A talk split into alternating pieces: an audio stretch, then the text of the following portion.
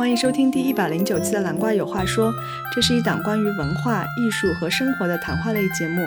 我们的特色是一本正经的胡说八道，充满偏见和失货。 We want to light up your day. Life is too short not to smile. Are you ready? 我是小怪，我是大懒. So, this is what happened. Remember a few episodes ago, 我在说我们要运动 etc. 打游戏 And I said, 如果我减肥成功的话，那我要 choose between Zelda 买那个塞尔达，或者去 bouldering 攀岩。攀岩，yes。And then 没想到我们嘉宾 Taco 他就给我借了他的塞尔达，But this is after 我已经决定要去攀岩攀岩 Yes. 哇， Yes, yes. And so then I was playing Sayarda. I was like, oh, Sayarda is so great. Breath of the Wild. It's like, it's so realistic. The grass is so real. You can see every blade. You can look at the wind. It's like amazing. 然后一打就打了五个半小时。that was a long time. And then 我一晚上就睡不好，因为 I was thinking about 塞尔达，因为它有很多小的那种 like little puzzle 小的谜。Yeah，and 我跟大蓝说，如果他学数学的时候也是在梦里这样解题的话，他数学应该会更好。Yeah，but I 我忽略了傻瓜这一只。And then 第二天我吹了一点空调，然后我就大病了一场，导致我真的减肥了。你知道这个让我想到什么吗？What？？It's like using your credit card。因为你其实还没有减到那个重量，but 你就开始玩 Zelda，and then 你完了之后，你就要付出你的 payback，and then、 wow，你 deep 你就减肥了。 Yeah, sadly I already gained 一公斤, so I did lose 两公斤, but 一公斤 off right now. OK，啊 But anyways, it was like this weird like Sarada did help me lose weight thing, the Kuroji style. But anyways, the point of today is not about Sarada, although it is a great game. The point of today is when I was 病病的躺在那里的时候 for two days it felt like death. 第三天的时候 I could do nothing except 躺在那里听播客。嗯，你有没有听我们的节目呢？ No, I did not 听我们节目 because Why I not? wanted to get better. Just kidding. Because I wanted to enrich my mind for the pod, of course. Watching beer in the pod, oh, 然后学习. Okay. So I listened to this pod called The Knowledge Project with Shane Parrish. And let me tell you, it was two hours long. Today we will condense it down, baby. This is episode 141, and then it's with this Indian guy, Kunal Shah. K U N A L. 他姓夏，S H A H。嗯，He mm. comes from a, like a philosophy background，然后他也讲很多 business。He does startups. I have now 把那个两个小时的 pod 的精髓拎出来给大家讲一讲。呀，yeah, 所以我们今天就会聊一聊这个 Kunal Shah。嗯哼、mm hmm,，Yes。So 他是一个土生土长的印度人。如果你听他的演讲的话，他有浓重的印度口音。 Yes, and this is also for my mom because 她有点听不懂印度口音。 Yeah, I think 很多人都听不太懂。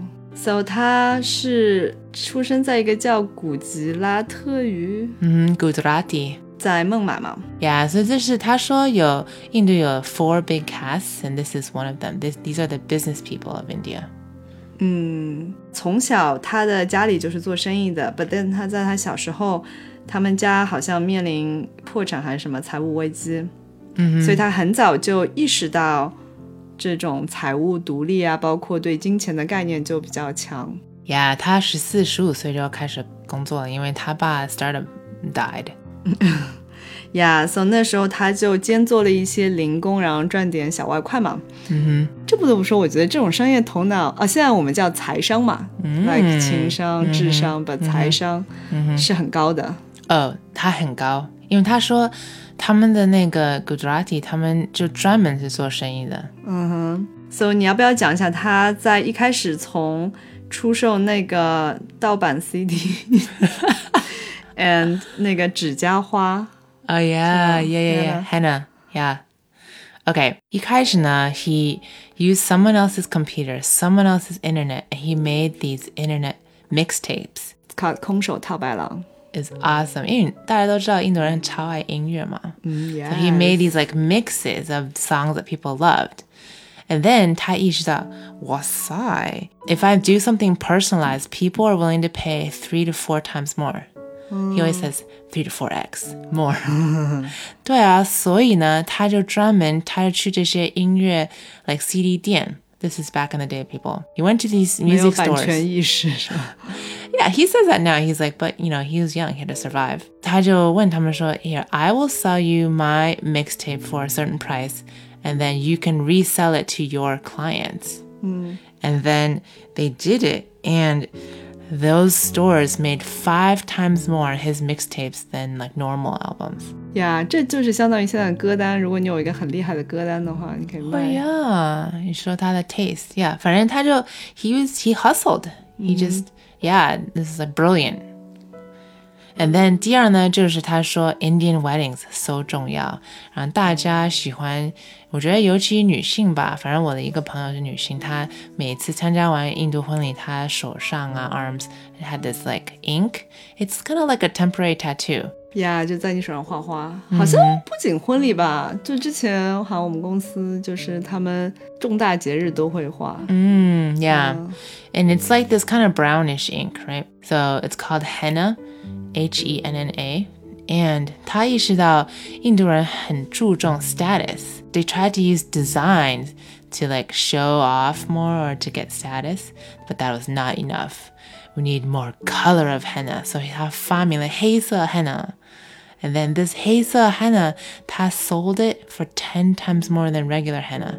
He made his own brand. He sold it in stores. And then 他限制大家每人只能买两瓶一天。 饥饿营销啊。Yeah, but he said that it was because 他太忙了在干别的事情。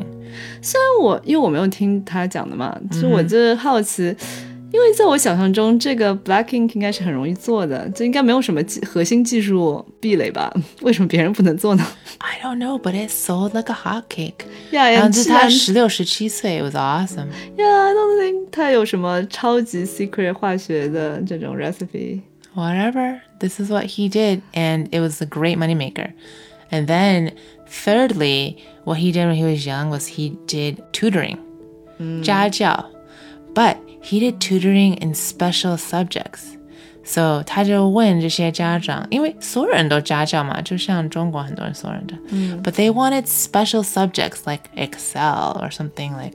He would ask them, and then 他头一天晚上他就会自己学习，然后再教别人，因为他觉得教别人的时候也是自己学习的好的机会。他很好学的一个人，所以 he realized like it was like they wanted niche things to learn because this wasn't available on the market, so they could say, "Oh, my kid is learning this and this." 但是我不得不说，他是一个，他应该是一个很会忽悠的人。 This man can talk.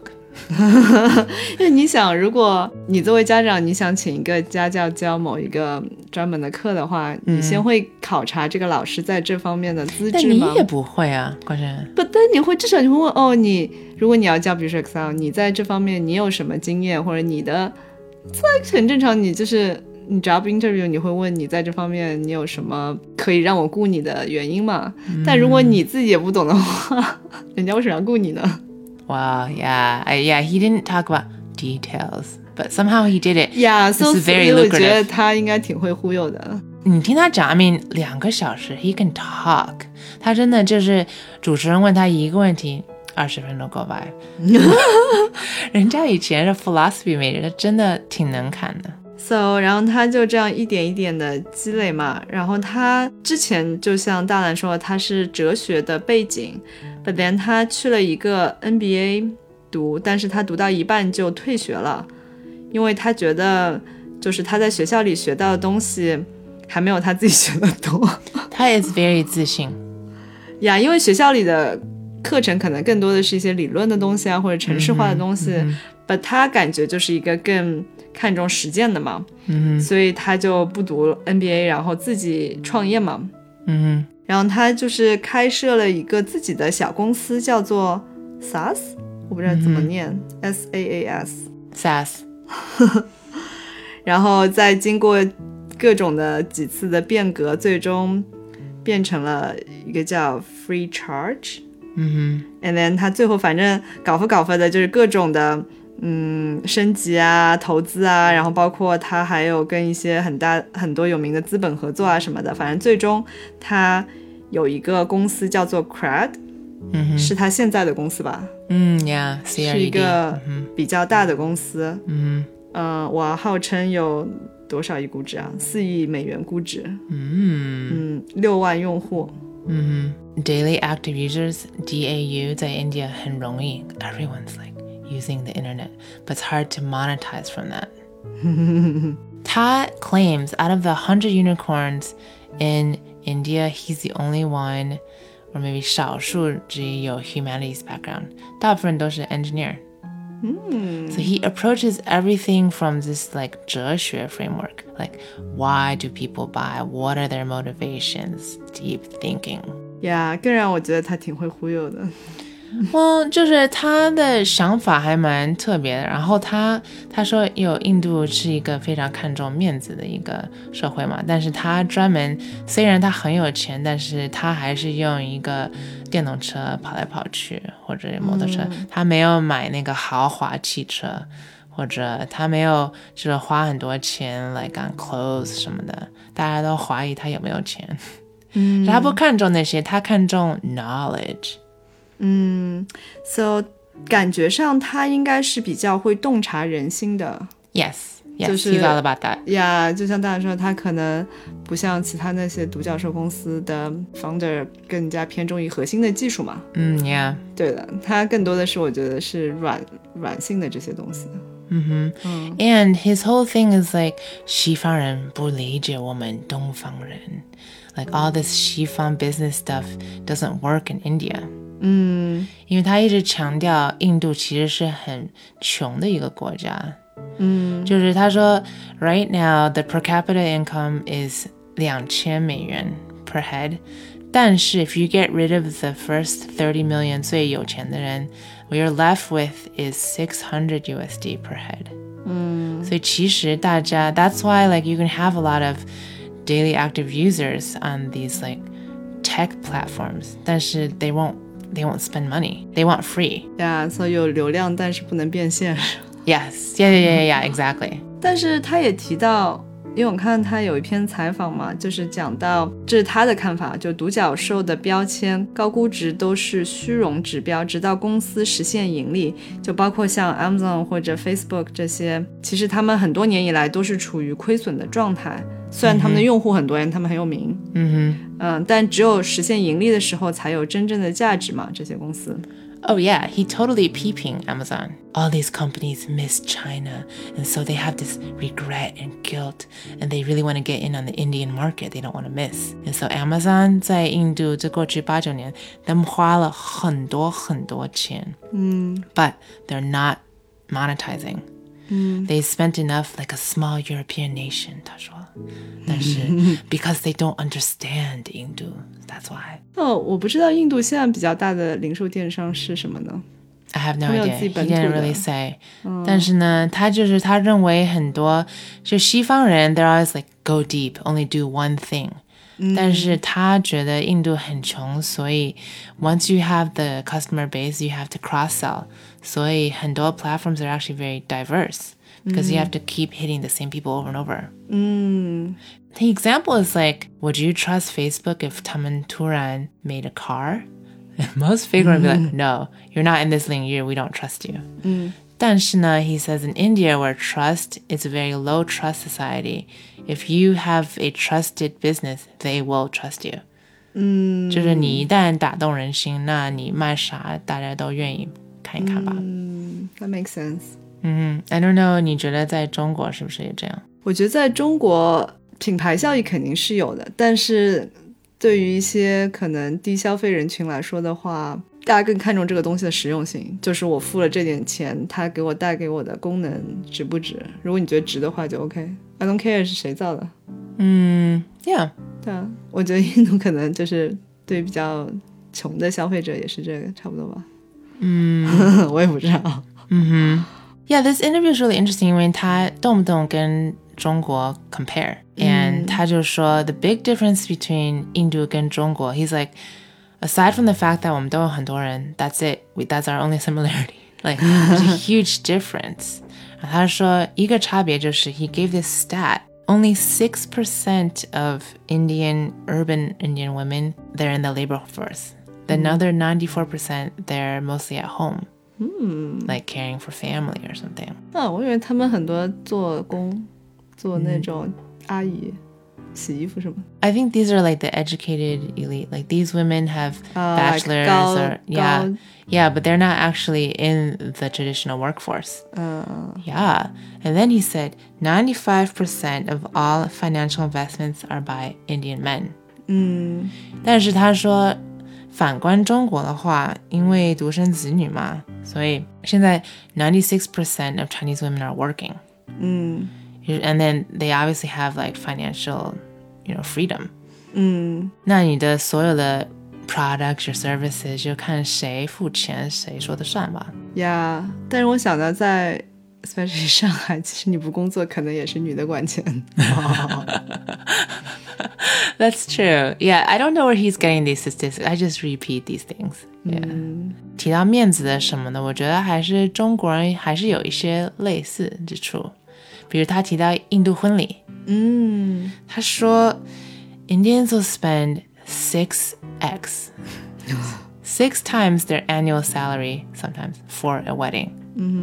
I don't know. 中国 maybe 没有到 six x. 哦，我觉得农村有可能的。 and they invite like a lot of people. 真的就是 it's like a status thing.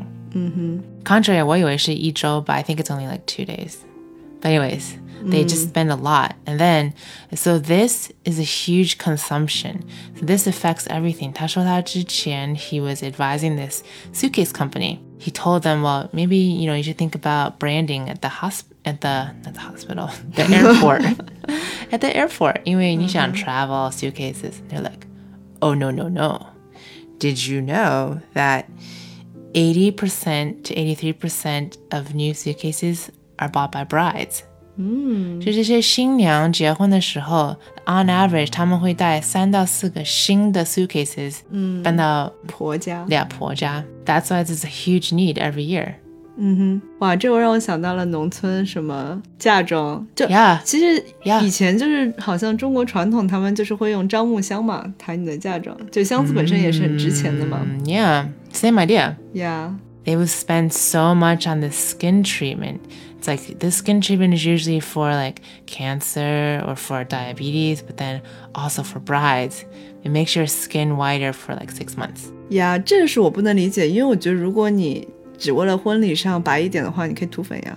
I think it's Just a two need. days. It's two days, you know, the important days. 对啊，你 two days 就涂两天粉不就行了吗？ Well, I was thinking like 如果你要闪婚的话，maybe 你需要在这六个月当中先认识，然后再结。呀 I don't know. I have like a lot of 呀 ideas. He says like the big spending 就平时他们 愿意省很多很多钱 but they're s- willing to spend on three things. One, weddings. Two, education for their kids. And then three is medical. 那不是跟中国挺像的吗？对呀，我也觉得。我觉得在西方的或者在别的地方，我们常常会说哦，印度、中国怎么怎么样，but 对他来说就非常不一样。那当然不一样，咱们长得都不一样。 Okay. I'm very interested in his business community, the caste that he grew up in, the Gujarati. Mm. 他说他们有几个特征，一个是 low shame. They don't get offended easily. You can be rude to them as long as they get the deal. They're okay with that. Yeah，我觉得这一点就是是商人的特质，就是他们是比较务实的。就是对事不对人，就是 so everything。呀就是这些虚的东西或者有的没的都无关紧要，最终就是你把那事儿办成了，钱赚到了才是最关键的。And then 第二，他说从小他们就讨论 what is the value in something. From young, it's like why would somebody buy something? They analyze it, they discuss it. 呀，这从小的情商哦，不是财商教育 Yes. Know how 中国大家说你吃了吗什么的？嗯他说在他们的 community，他们会说 Hey, how are you doing? And then 第二就是 What is trending? What is new? 嗯，就是他们一直对于新的事件很感兴趣。呀，因为他们会分享。嗯呀呀，你必须得对时机很了解。And then 他说，as a community they help each other out。那时候 like 有的时候一些银行不 lend 啊什么的，they'll lend to their own people at lower interest rates to help each other。啊，那这个就是靠就是另外一种信任嘛，就是他们有一些契约精神之类的。嗯哼，这个好像在中国古代也会有一些，我觉得，嗯哼嗯，一些钱庄啊什么的。，Yeah yeah yeah yeah。他说犹太人也有一些。嗯，这是比较怎么说，人类比较原始的早期的一些个金融理念。 I think it's nice. It's like you believe in your community, you're helping them. Most importantly, I think 他说在 their community, they've seen a lot of people like go bankrupt and then go big, or go big and then go bankrupt in one lifetime. They don't have shame. Like failure is okay. 所以当时他爸突然 his business 不行了 he tanked. Like it's okay. People will help you out, help you get like another job, stabilize. 然后 you know 他作为儿子也出去工作 It wasn't like a shameful thing. And then you just get on your feet again, and then you try again. You you just have to like start up after startup. 呀所以我觉得创业就是需要有这种精神。Cause as we know，大部分的创业是以失败告终的。And 我们现在看到许多 很成功的公司的那些创始人，其实他们都是在失败过很多次之后才做了这样一个公司。就是很少有人创业的第一家公司就成功的。Yeah, I don't I don't really know those stories. 呀，一般都是很多次失败。对，就是你确实需要经过很多次的积累，maybe 才有一次成功。另外一层面就是，我觉得只有抗得住这样子的挫折的人，才能真正的成功。就如果你在前面失败了，你就放弃的人，就这些人就被淘汰了，已经。就你不适合创业。 Yeah, because he says like you have to be willing to risk like 30 to 40% of not just your wealth, but your reputation. 嗯，然后他说大部分人不愿意。嗯，because yeah, 你的面子啊 your everything that you've built, you know, you have to go big or go home. 哦，插播广告。 I respect that. I don't think I have the guts to do that, but 呀因为我觉得大部分人是比较，这叫什么 risk aversion，嗯哼，就是厌恶风险的。但创业的人，我觉得都是那种超爱拥抱风险的人。这也 yeah. 是一类人吧，就是可能也有一点天生的成分，我觉得。 What is the balance between gutsy and, you know, crazy? I don't know. 我觉得最大的差别是，赌博你是不劳而获， 嗯就是你只是做了一个决定，and then 你把这个东西交给一个概率。嗯哼但是创业是不一样，创业你是实打实的要投入你的一切的东西，你的时间、你的精力、你的所有的资源，就相当于你把你全部放在这一件事情上面。但是这个结果不是因为你努力就一定会成功的，所以你有可能成功，有可能失败，并且 as we know，失败的概率是非常非常高的，可能在这点上是接近赌博，就是你成功的概率其实是比较低的。嗯嗯，对，但是你就算失败了，你就再来一次这样子。嗯这确实也是比较难做，因为你全心全意做一件事情，相当于你 all in and then 全部输了之后，你的人被掏空了，这时候你要从头再来，是需要很大的，除了勇气，我觉得也是需要很大能量的 Well, community, I think. Yeah，。就是你可能需要别人的帮助.或者.或者是有的人可能精力超级充沛的，他就是弄完一次，他可以再来第二轮。One of the random tidbits he said was, I have never met a wealthy person who cannot keep a secret. 嗯，你不觉得很有意思吗？He feels like wealth, not just getting rich, but wealth. I guess you're holding on to your riches. Often has to do with you have more knowledge. And so more information. And so a good test of whether you can hold on to more information, more knowledge is if you can keep secrets. 很多次我觉得相较而言，相较赚钱，keeping secrets 是一个比较容易的事情。如果你连这件容易事情都做不到的话，是蛮难做到更难的事情的。 I guess 从小事儿开始吧。对 So then there was like an interesting 对话。那个主持人就问他，Well, how do you tell if someone's trustworthy, right? And then he's like, Well, think to yourself, who are your three friends that are terrible at keeping a secret? You know immediately who they are, right? ，no，And then think to yourself, who are your three friends that are really good at keeping a secret? Immediately, people come to mind. And 他说, you just know. Oh, it's true. Maybe I shouldn't have this pod anymore because I'm letting all my secrets out to the world. Like what? Like the secret of losing weight by playing video games. Uh, OK，uh-huh. 我觉得还挺好的。大家如果有什么推荐的播客啊，或者推荐的书什么，都欢迎大家跟我们分享。We'll share it with the world. That's good. 呀，我觉得这个人他就是虽然我不了解他具体 business，啊但是我觉得他有一个很有意思的点，就是他确实对文化和人性的洞察是很深的。He's into it. 对，所以他会讲很多的例子，嗯就是可能我们习以为常或者视而不见的东西，但是他能够发现其中的不同寻常之处，或者他能利用这点来赚钱。嗯哼，嗯，包括就他讲到中国文化和印度文化的比较嘛，and versus 西方的文化，嗯呃，我觉得也是很妙的，因为我们常常是在某一个文化里，所以我们比较难跳出来，就是做一个比较客观的比较嘛。嗯哼对，所以这也是一个挺新的视角，对我而言。，Yeah，他就是一个很好奇的人。When he wants to know something, he knows deeply, and then he makes these leaps, like from science all the way to business or to something else. And so in his mind, like everything is connected. But he doesn't set out to connect it, it just happens. Connecting the dots. 反正就是蛮有意思，听不同文化的人分析吧。嗯那就谢谢大家陪我们一起聊啦。哼，嗯今天音乐来自大蓝的专辑《 summer night. Bye bye. Bye bye.